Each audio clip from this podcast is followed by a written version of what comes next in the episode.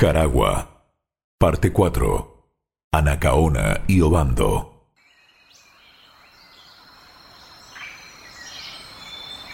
Mi reina, mi señora, creo que Jaragua debe recibir al nuevo Guamiquina Blanco como nunca lo ha hecho con ningún extranjero que ha llegado a estas tierras. Anacaona, escucha al gran bucío Babacuyo. Él tiene razón. Debemos impresionar al nuevo Guayquimina Blanco para que sepa lo diferentes que somos del resto de los cacicascos.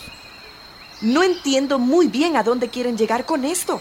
Sabemos por alguno de nuestros guías que este nuevo Guamiquina Blanco no es distinto al anterior. No sé por qué debemos rendirle honores como si fuera un dios.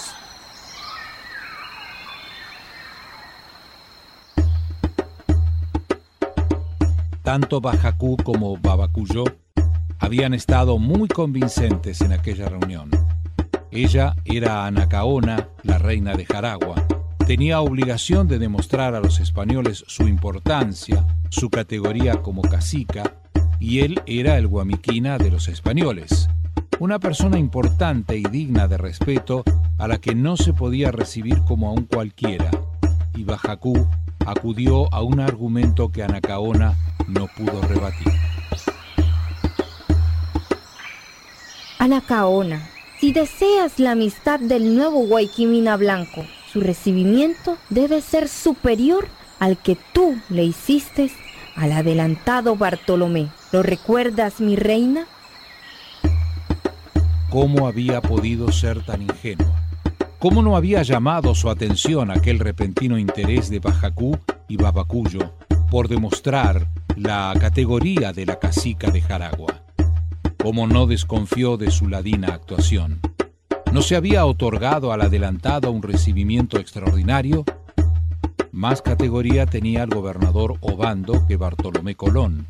¿Por qué se le había de negar a uno lo que se le había dispensado al otro? Todavía al recordar aquellas palabras cargadas de mala intención, se le revolvían las tripas. Bajacú había sabido poner el dedo en la llaga.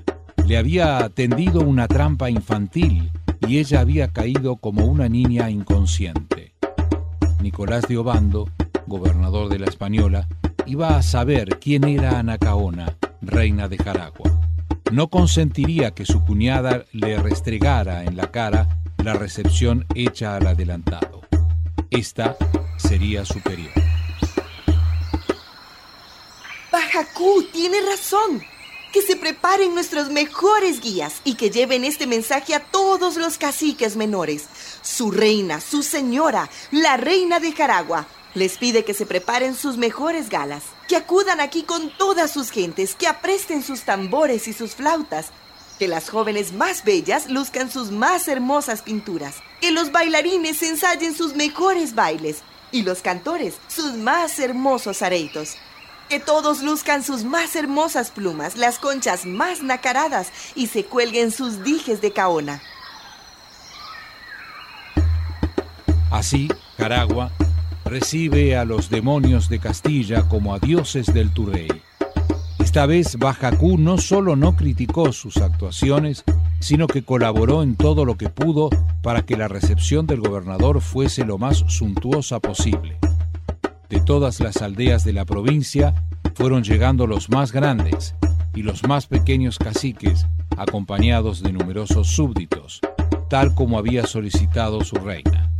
Una gran muchedumbre llenaba el poblado de Anacaona ni un solo cacique faltó a su llamamiento.